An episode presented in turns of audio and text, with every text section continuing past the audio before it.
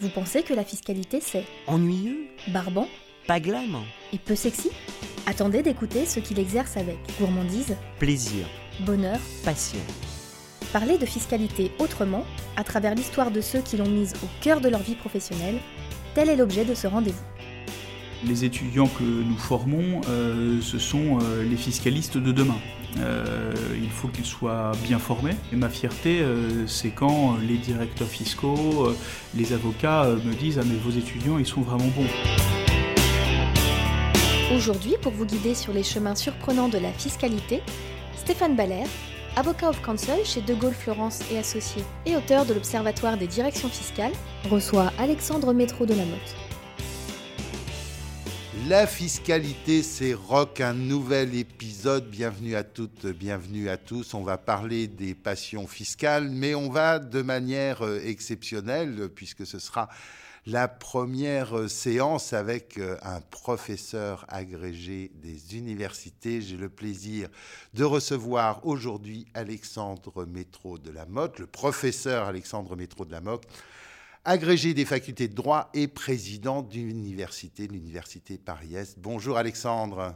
Chères auditrices, chers auditeurs, bonjour. Cher Stéphane, bonjour. Un grand bonheur de vous retrouver. Alors, euh, vous m'avez euh, rappelé qu'on se connaissait depuis euh, dix ans maintenant. Rencontre autour de ce beau diplôme que vous étiez en train de, de créer et qui était unique sur le marché spécialisé sur la fiscalité. Exactement, donc c'est le master euh, qui s'appelait à l'époque euh, fiscalité appliquée. La réglementation nous a ensuite amené à devoir changer les dénominations dans une logique euh, d'uniformisation et ce master s'appelle désormais master de droit fiscal, spécialité fiscalité appliquée.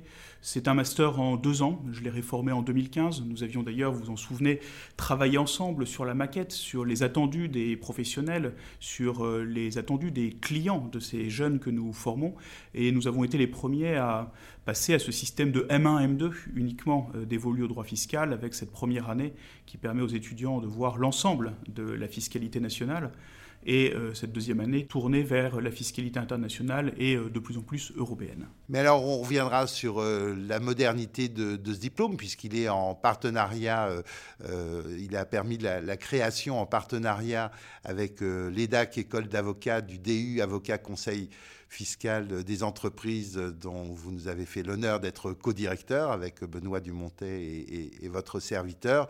Et on parlera de toutes les améliorations que vous avez apportées à, ce diplôme.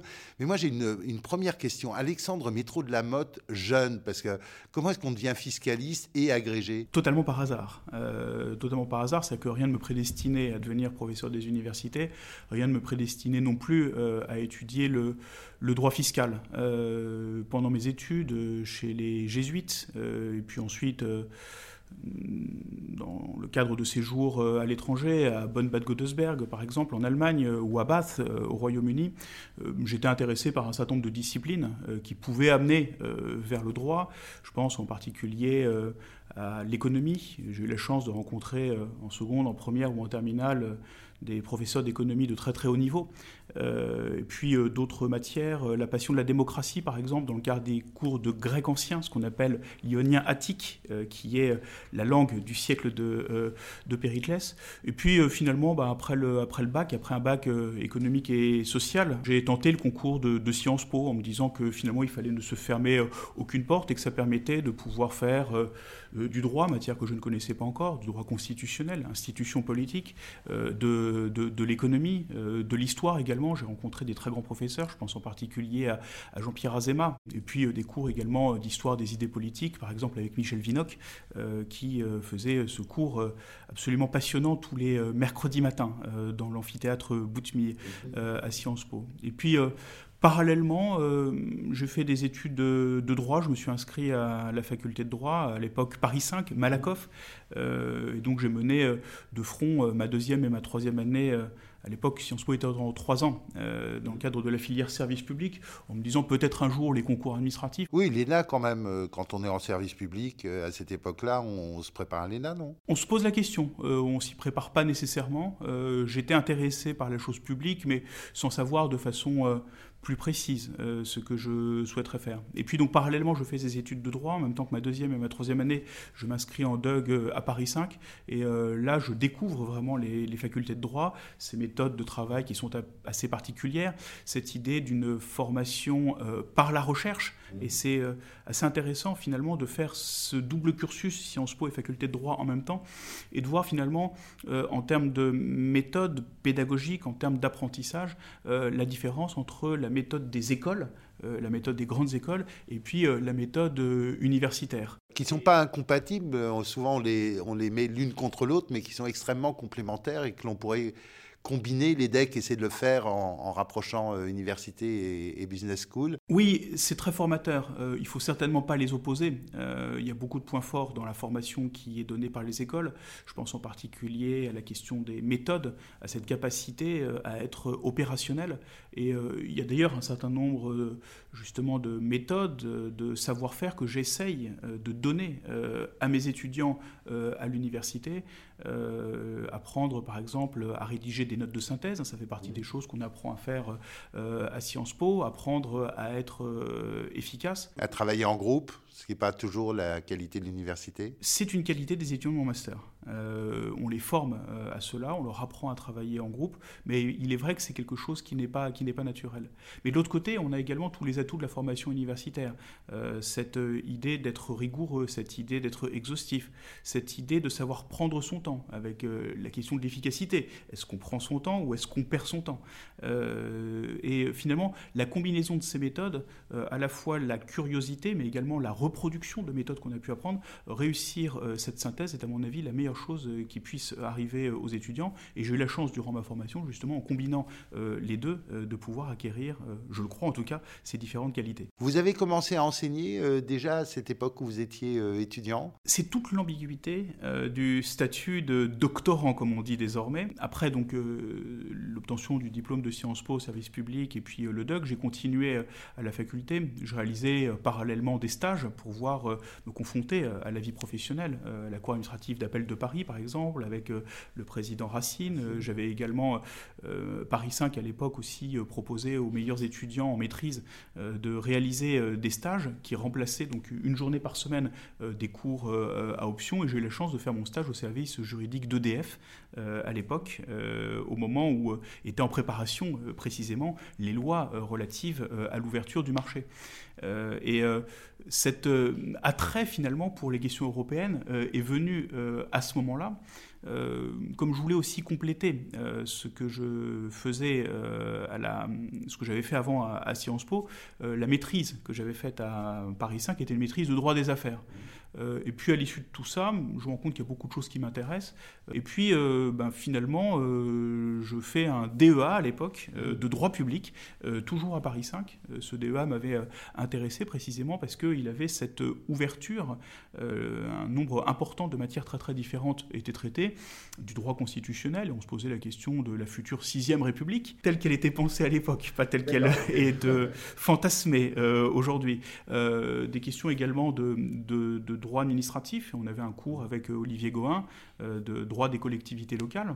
C'est un cours que j'ai adoré et quelques années plus tard d'ailleurs, il m'a proposé d'être co-auteur euh, du manuel de référence qui, dont il était l'auteur à l'époque, et puis des cours de droit international, des cours de droit qu'on appelait à l'époque communautaire, hein, c'est ce qui est désormais devenu le droit de l'Union européenne, et puis des cours de, finances publiques. on travaillait à ce moment-là, on avait beaucoup de chance. Et euh, c'est vraiment à ce moment-là que je me suis rendu compte de l'intérêt de la recherche.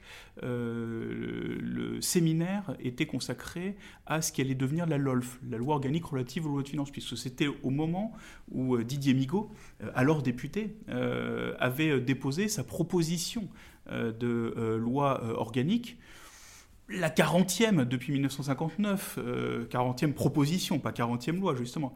Et on dit souvent qu'il y a une conjonction astrale, hein, je reprends ici les termes d'un ancien premier président de la Cour des comptes, il y a eu cette conjonction astrale qui a fait que finalement cette proposition a été soutenue par le gouvernement, et notamment par la ministre de l'économie et, des finances, et a abouti. Et donc on a eu la chance pendant cette année de DEA, dans le cadre du cours de finances publiques, de travailler sur la fabrique de la loi organique, voir les différentes versions euh, et euh, finalement devoir travailler, c'est à ce moment-là que j'ai appris à travailler euh, comme doit vraiment travailler le bon juriste. on nous demandait de faire des exposés ou de faire des recherches. Mais nous n'avions rien, même si ce n'était pas encore le procédé utilisé à l'époque, à copier et coller puisque la loi était euh, en cours d'élaboration, en cours de discussion. Et donc c'est à ce moment-là où on apprend que finalement le bon juriste, c'est celui qui sait travailler avec les textes, c'est celui qui est capable de regarder la version qui a été proposée, la version qui a été adoptée, et qui comprend la signification juridique du déplacement d'une virgule, de l'ajout euh, d'un adverbe, du déplacement d'un adjectif qualificatif, de l'utilisation d'un impératif plutôt que d'un indicatif. Vous écoutez toujours la fiscalité, c'est rock. Un rendez-vous proposé par Lefebvre Dalloz. Qu'est-ce qui fait qu'on passe la grecque? Parce que là, c'est euh, euh, la volonté d'enseigner. là, ça, ça, finit par être un choix. Donc, il y a la thèse derrière le DEA, j'imagine. Il y a la thèse après le DEA. Euh, et j'avais été intéressé par les questions de finances publiques et de fiscalité. Vous vous souvenez, tout à l'heure, on a parlé de l'aspect européen. Et je me dis que j'aimerais bien faire une thèse qui permettre d'appréhender euh, les deux thèmes et les deux, euh, les deux matières. Entre-temps, euh, juste après mon, mon DEA, j'étais allé faire un stage chez Gide à Bruxelles. C'était ma petite amie à l'époque, qui est devenue ma femme depuis 20 ans, euh, qui euh, m'avait dit bah, ce serait bien pendant l'été qu'on puisse voyager un petit peu. Et euh, moi, je m'étais dit bah, n'allons pas trop loin. Bruxelles est moins loin que Lyon. et j'avais trouvé un stage au sein du cabinet Gide. J'étais arrivé et l'associé du, cabinet me dit Vous qui êtes spécialiste du droit des aides d'État, discipline dont j'ai appris l'existence au moment où il m'en parlait, il faudrait que vous me fassiez une note sur ceci, sur cela, etc. Et je me suis rendu compte en réalité de, de l'impact, à travers mon expérience chez, chez Gide pendant euh, deux mois comme stagiaire, euh, du droit européen sur la vie quotidienne euh, des, entreprises et des questions assez, assez insoupçonnées. Et donc en septembre 2001, en rentrant de, rentrant de Bruxelles, je vais voir Jacques Buisson, qui est le professeur de droit fiscal à Paris 5, qui est celui qui, dans les premiers, avait créé à Paris 5 un cours de droit fiscal international et européen. Je vais le voir, comme on va voir un professeur des universités, en lui demandant euh, s'il accepte de diriger ma thèse, euh, et puis si, euh, il a une idée de sujet, en lui présentant les choses de façon foisonnante. cette idée de droit fiscal, cette idée de droit européen, cette idée selon laquelle je crois, j'ai cette intuition que le droit des aides d'État pourra avoir une influence sur la fiscalité. Hein. Il y a beaucoup d'affaires qui depuis ne m'ont pas, ne m'ont pas démenti. Et euh, Jacques Buisson me dit à ce moment-là, bah, écoutez, euh, bah, euh, réfléchissez au sujet, hein, je ne vous donne pas un sujet de thèse, mais réfléchissez plutôt au thème, impôt direct et droit communautaire, il y a sans doute des développements attendus. Et il me dit ça en, il me dit ça, il me dit ça en 2001. Et là encore, excellente intuition de, mon, de, mon, de mon directeur de thèse. Et après, c'est à moi, pendant ces trois ans que j'ai consacré à ma thèse, de faire les recherches, d'arriver à trouver un, fil rouge, d'arriver à trouver finalement ce qui va être structurant. Et euh, c'est à ce moment-là que euh, je m'intéresse et que je développe et que je théorise la notion de souveraineté fiscale, euh, qui à l'époque semble totalement bizarre, semble inadapté, contraire à toutes les théories de la souveraineté qu'on connaît depuis Jean Baudin. finalement, parler de souveraineté fiscale quand on croit encore à l'État westphalien, c'est presque une erreur de droit je suis très heureux de voir qu'aujourd'hui, euh, la Cour de justice reprend euh, ces idées euh, et cette notion de souveraineté fiscale. et donc voilà, je réalise cette thèse pendant une période de, pendant une période de trois ans euh, à Paris 5. J'ai euh, cette chance de me voir confier des, travaux dirigés euh, en droit constitutionnel et puis en droit fiscal et en, finances publiques, puisque à l'époque, pour pouvoir réaliser cette thèse et obtenir des financements, il y a un statut hein, qui est celui d'allocataire moniteur, le monitorat conduisant à donner des séances de travaux dirigés. Et ce rapport aux étudiants, alors qui pour certains ont mon âge à l'époque, hein, mais est un rapport qui est un rapport qui me plaît euh, j'aime euh, exposer, euh, j'aime simplifier les questions complexes pour les étudiants, j'aime les voir progresser, j'aime me dire que finalement, il y a véritablement, et c'est pour ça que je préfère l'excellence à l'élitisme, une valeur ajoutée dans l'enseignement. Euh, et euh, l'activité d'enseignement, l'activité de formation, ça ne doit pas être une activité qui consiste à dire euh, je prends les meilleurs à l'entrée, donc j'ai les meilleurs à la sortie. Je prends goût pendant ces années de, euh, de, thèse et de monitorat euh, à l'activité d'enseignement qui permet aussi hein, d'exposer les résultats de sa recherche parce que c'est toujours frustrant d'être parfois parmi euh, les deux ou trois seules personnes au monde à s'intéresser véritablement à fond à un sujet particulier et à ne pas pouvoir en faire état. Et puis donc à l'issue de la thèse, la, soutenance se, passe, se passe bien, la soutenance se passe très bien avec un très beau jury. Patrick Dibou faisait partie du, jury et était mon, mon rapporteur.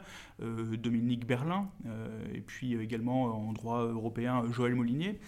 Et euh, la soutenance se, déroule bien et les membres du jury me disent euh, oui, bah, écoutez, c'est une bonne thèse, vous pourriez tout à fait passer, passer l'agrégation. C'est vrai qu'il y avait une, chose qui m'avait marqué pendant le Covid, quand on, a, on avait échangé sur, sur cette transmission. Vous m'aviez dit, en fait, le problème, c'est pour les, les étudiants moyens qu'on arrive toujours, pour certains, à se faire dépasser.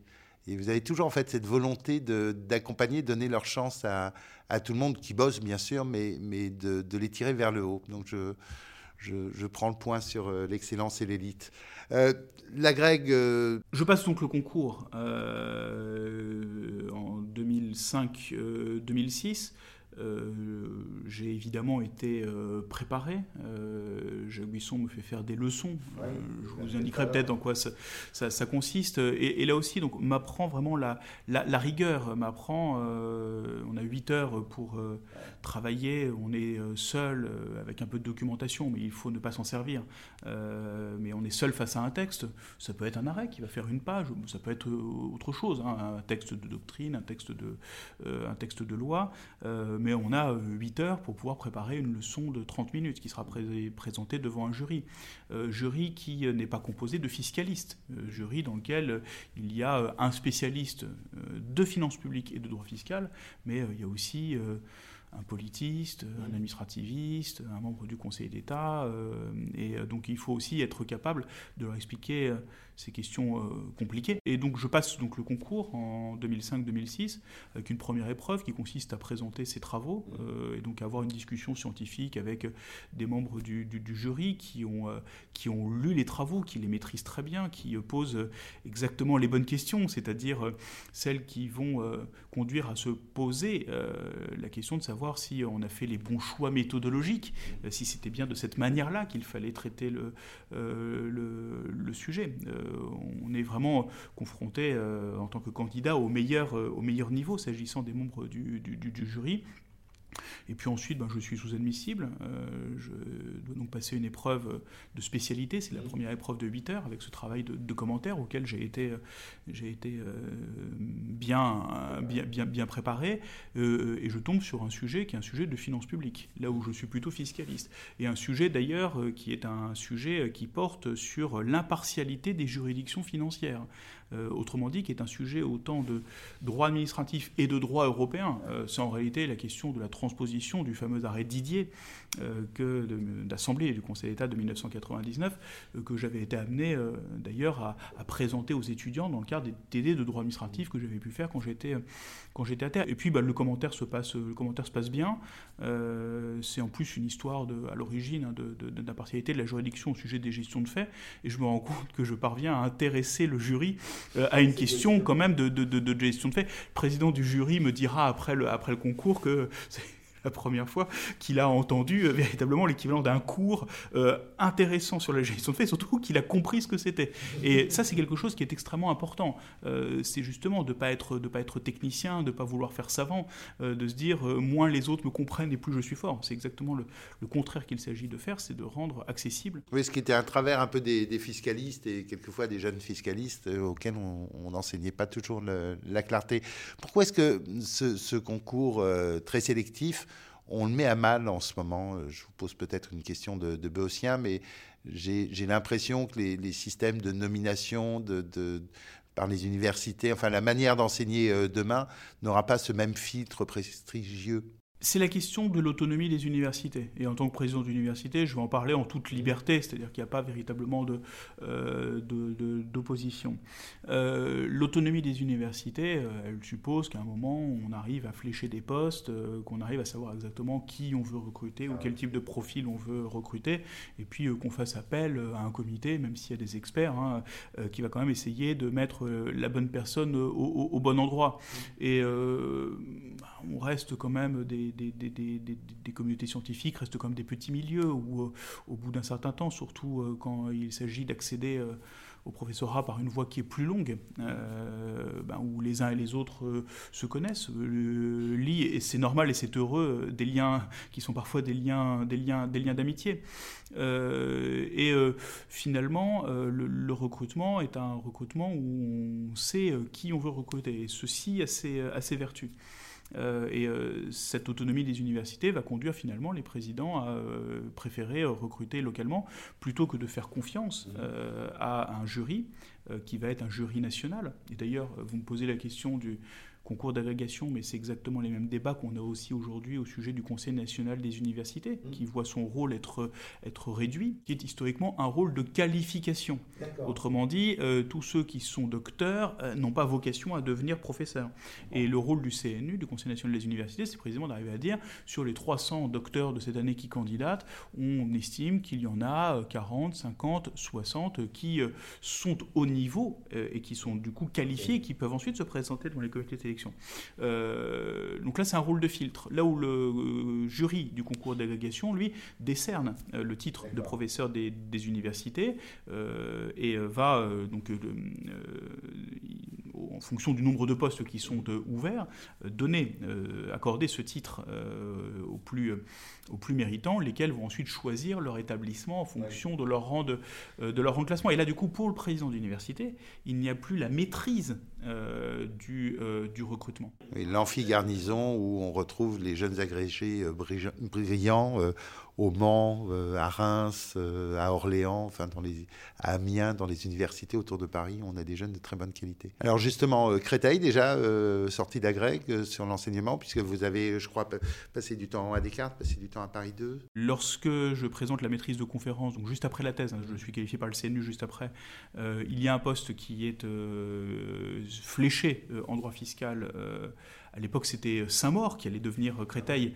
Euh, et donc, je suis recruté sur ce, sur ce poste-là. Et c'est pendant mon année de, stage en tant que maître de conférence que je passe le concours d'agrégation que je réussis en juin 2006. Et là, on parlait des, justement des, universités de province. Et donc, mon, mon, poste est un poste à Angers. Je passe deux ans.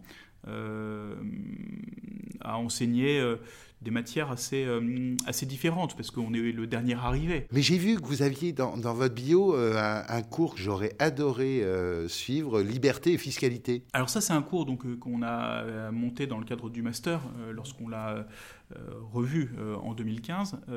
et à ce moment-là, la question importante chez les fiscalistes, c'est la question prioritaire de constitutionnalité. J'avais été d'ailleurs à l'origine hein, de la jurisprudence remarquée et revirée depuis euh, Métro Holding, hein, puisqu'on avait travaillé dessus avec euh, Emmanuel Ringard, euh, et cette question de la hiérarchie des normes, de l'articulation du droit constitutionnel, du droit de l'Union européenne, et cette invention qui a été la nôtre de ce que j'appelle le principe constitutionnel d'égalité corrélative. Et euh, ces, travaux que je suis amené à faire, ces réflexions sur la des normes, cet attrait aussi pour la notion de, liberté, hein, qui est au cœur euh, de ma, d'une partie de mes travaux, hein, la, portée fiscale des libertés euh, européennes de circulation, le fait aussi que je commence à m'intéresser à ce moment-là au droit pénal fiscal, hein, même si ça reste une discipline de droit enfin plutôt privatiste. Et d'ailleurs, euh, ce cours à l'origine, euh, donc euh, c'est un cours que je partage avec Renaud Salomon, qui est à l'époque professeur associé à l'UPEC, avant qu'il parte à Dauphine. Et on a cette idée avec Renaud d'avoir une approche à la fois de droit pénal, et donc lui développe la partie droit pénal fiscal pour les, pour les étudiants, et puis une approche publiciste avec la question pour les étudiants des stratégies contentieuses. cette notion de liberté dont on parlait tout à l'heure, la notion d'égalité, ou parfois de non-discrimination, la question de la légalité fiscale, euh, la question de la propriété, la question de l'espérance ou de l'attente légitime. Euh, ce sont des questions qui sont abordées par euh, un certain nombre d'ordres juridiques. l'ordre national et l'ordre constitutionnel, le droit de l'Union européenne, le droit de la Convention de sauvegarde des droits de l'homme et des libertés fondamentales. Et donc du coup, je me dis, bah, ça va être assez intéressant pour les étudiants d'avoir un cours qui leur permettra d'arriver à identifier les stratégies stratégie contentieuse et euh, je me plains par exemple de ce qu'une loi fiscale est discriminatoire. Est-ce que j'ai plutôt intérêt à poser une question prioritaire de constitutionnalité euh, ou à invoquer euh, une des libertés européennes de circulation? Et qu'est-ce qui sera le plus efficace? Parce que derrière le mot liberté, ou s'agissant du droit de propriété, derrière l'idée de, d'espérance légitime, nous avons les mêmes mots, mais nous avons des modes de raisonnement juridique qui sont complètement différents et qui font que ce que le Conseil constitutionnel refusera de reconnaître sera protégé par la Cour européenne des droits de l'homme. Et puis c'est un enseignement en binôme. On, rêve toujours euh, euh, de, l'économie du droit qui se parle ensemble. On le voit beaucoup à l'étranger. Euh, c'est un problème de moyens pour l'université de ne pas avoir euh, la possibilité d'avoir des, cours, notamment en M1, M2, en binôme, parce que vous êtes assez peu nombreux à avoir ce, choix Alors, ça se fait de, ça se fait de plus en plus. Euh, souvent, les questions sont aussi des questions d'organisation, d'emploi du temps. Euh, un nombre de plus en plus important d'options étant offerts aux, étudiants. Mais cette idée de, travail en binôme, ou cette idée de travail en groupe, ou cette idée même parfois d'un groupe de professeurs qui encadrent des, étudiants se fait de, plus en plus alors, davantage pour les étudiants de M1 et surtout de M2, ou les étudiants également euh, en doctorat, euh, où on inverse complètement le nombre, c'est-à-dire qu'on a un étudiant formé euh, pour 2, 3, 4, 10 personnes qui vont enseigner. Quand on est prof agrégé, donc on, choisit sa destination, on a un certain nombre d'heures de cours, on fait d'autres choses l'activité d'un professeur d'université, c'est pas uniquement une activité d'enseignement.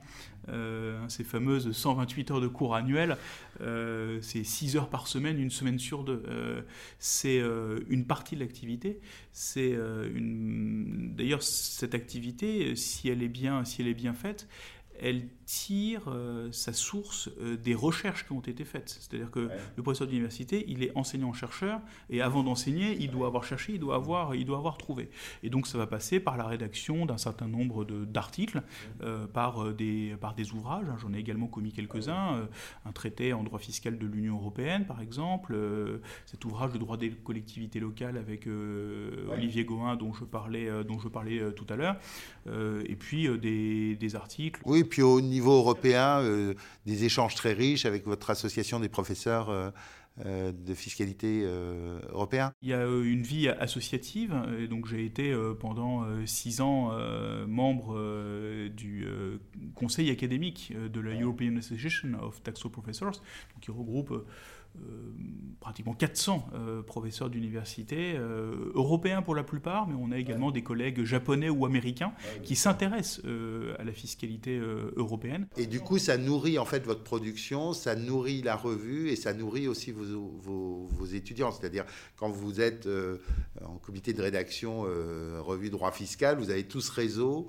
toutes ces questions qui arrivent et que vous pouvez partager avec vos étudiants. Exactement. et l'idée aussi justement de cette formation par la recherche, recherche, c'est de faire travailler les étudiants sur les productions doctrinales les plus, les plus récentes. Et il m'arrive soit de présenter des articles récents aux étudiants, on l'avait fait notamment pendant le confinement dans le cadre des masterclass en ligne, où on avait invité une fois par, par semaine hein, mmh. différents, différents auteurs d'articles. Alors ça peut être des articles de, plutôt, plutôt théoriques, mais ça peut être aussi des articles assez, assez pratiques. Et euh, les étudiants avaient eu la chance de rencontrer en ligne justement des agents de la Commission européenne hein, à qui j'avais demandé euh, de rédiger euh, une série d'articles sur l'avenir de l'Europe fiscale.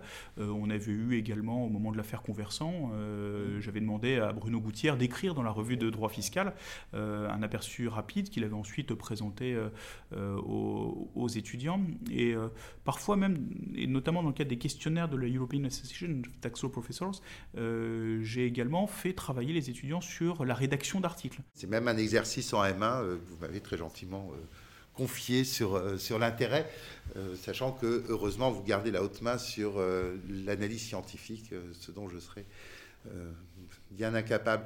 Le, projet en fait de, ce master, en fait, votre fierté aujourd'hui, on n'a pas parlé d'interaction avec les cabinets, d'interaction avec les, directions fiscales mais c'est un élément important quand même de les nourrir, de les connaître et peut-être de travailler avec. C'est euh, extrêmement important. Euh, c'est-à-dire que les étudiants que nous formons, euh, ce sont les fiscalistes de demain.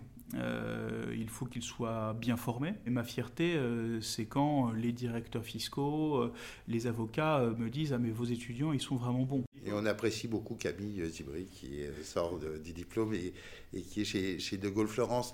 Le, fait d'avoir que de la fiscalité et, pas de droit des affaires, c'est un choix définitif, c'est un danger assumé? C'est un choix définitif, c'est un choix assumé, ça n'est pas un danger. Euh, la manière dont les étudiants appréhendent le droit fiscal, euh, c'est aussi ce qui m'avait attiré d'ailleurs dans la fiscalité, c'est le fait que c'est un droit de superposition. Euh, et donc, parmi peut-être les 5 ou 10 règles que j'impose à mes étudiants en M1 et en M2, il y a le fait qu'ils doivent toujours bien comprendre que le droit fiscal vient se superposer à d'autres disciplines. Et ce qui fait que, de mon point de vue, le fiscaliste est meilleur que les autres, c'est le fait que non seulement il connaît sa matière, mais comme elle se superpose à d'autres disciplines, euh, il doit également connaître d'autres disciplines. Vous écoutez toujours La fiscalité, c'est rock. Un rendez-vous proposé par Lefebvre Dalloz. C'est la curiosité qui vous amène à, briguer, parce que j'imagine qu'on brigue une présidence d'université, être doyen euh, de la fac de droit, c'est assez logique.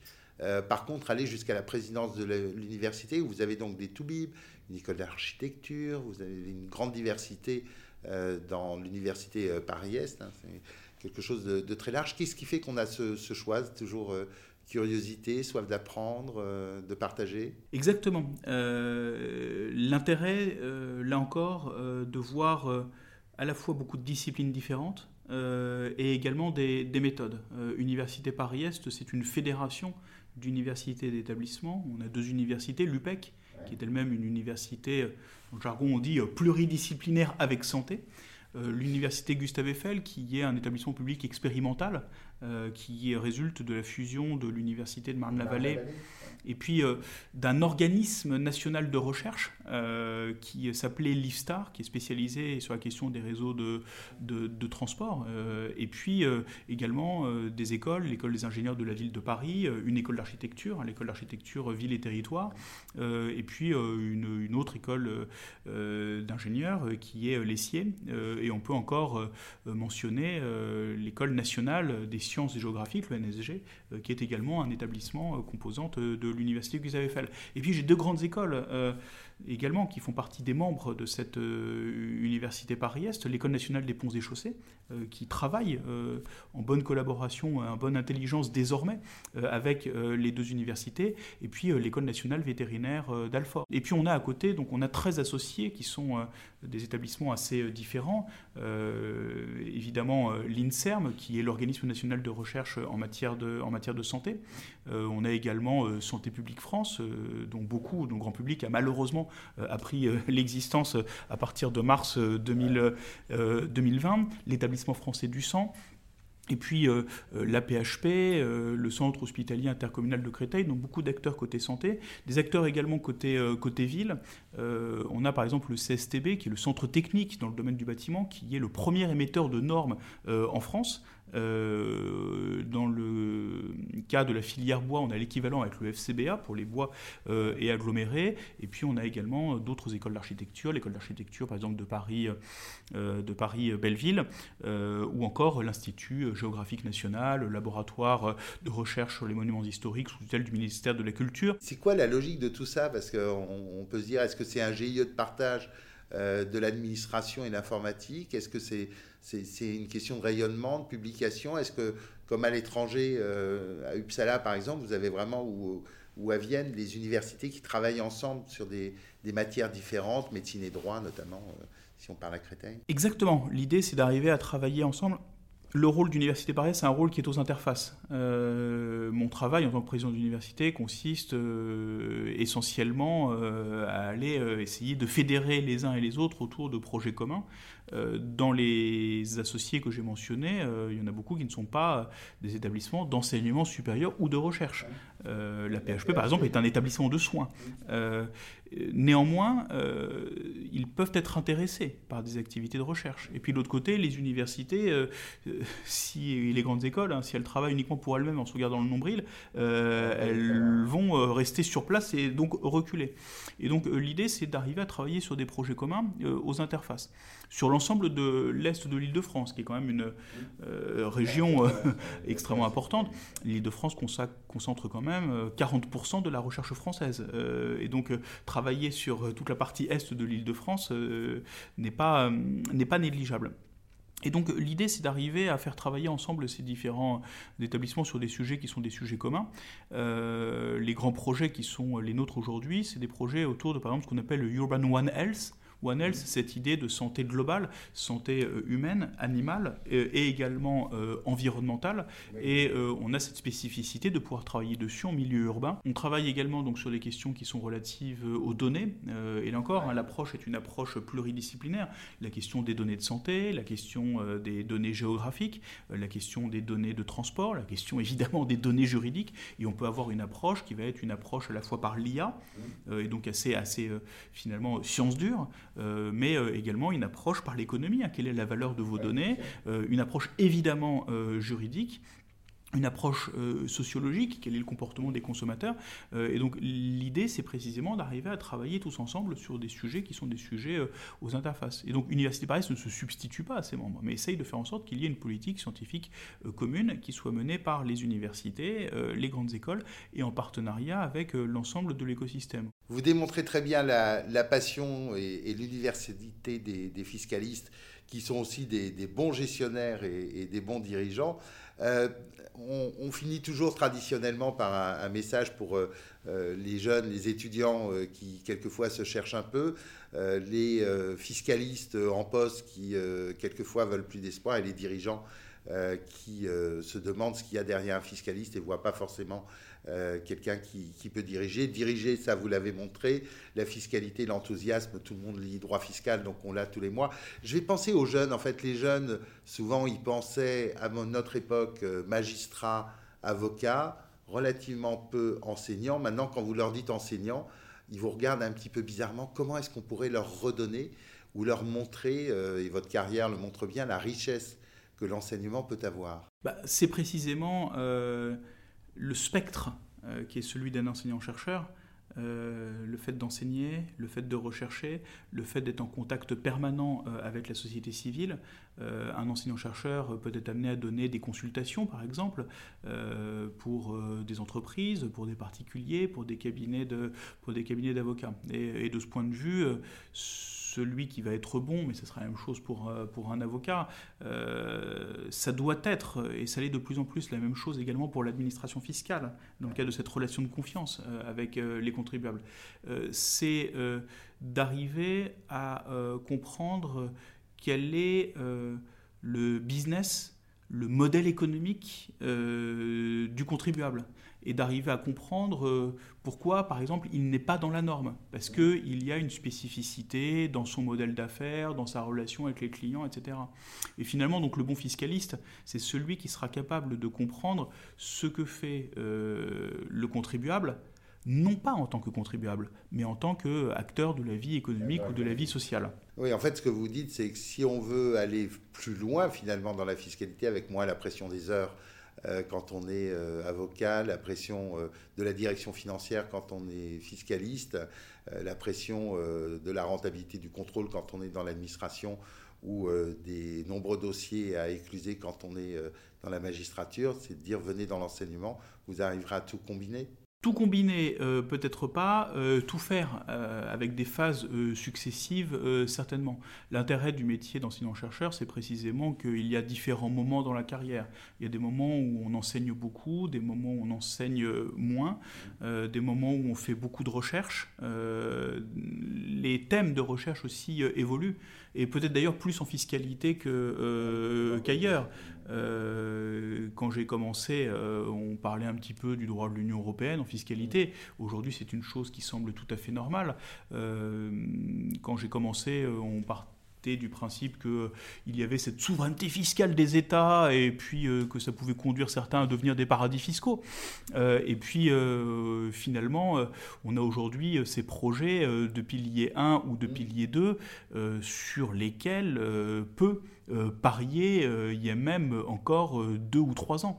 et ce qui est assez intéressant en matière fiscale, et ça concerne évidemment les enseignants-chercheurs, mais pas seulement, c'est que nous ne savons pas sur quoi nous travaillerons dans un an, dans deux ans, dans trois ans. Euh, parce qu'il y aura euh, des nouveaux sujets, euh, parce qu'il y aura des nouvelles, peut-être des, peut-être des, peut-être des crises. Et la transformation, finalement, est extrêmement importante, mais pour une raison simple, c'est que nos sociétés se transforment et que le droit fiscal évolue avec, avec nos sociétés. Monsieur le professeur, merci pour ce, ce, moment où je crois tout le monde a eu envie de redevenir votre étudiant. Donc il y a toujours des inscriptions en M1, M2, euh, euh, fiscalité euh, à l'UPEC. Et si vous n'avez pas pu y être, vous pouvez y envoyer vos enfants. Un grand merci aux équipes de Lefebvre d'Alloz, Angeline Doudou et Jérémy Martin, qui nous a rejoints. Et un énorme plaisir de vous retrouver encore, j'espère nombreux, pour parler de rock, de fiscalité, de passion et de président d'université. À très bientôt, Alexandre. Merci beaucoup, cher Stéphane. À bientôt. Ce podcast, animé par Stéphane Baller, a été préparé en collaboration avec Lefebvre Dalloz. Au son, Jérémy Martin et Angeline Doudou. Au montage, Angeline Doudou.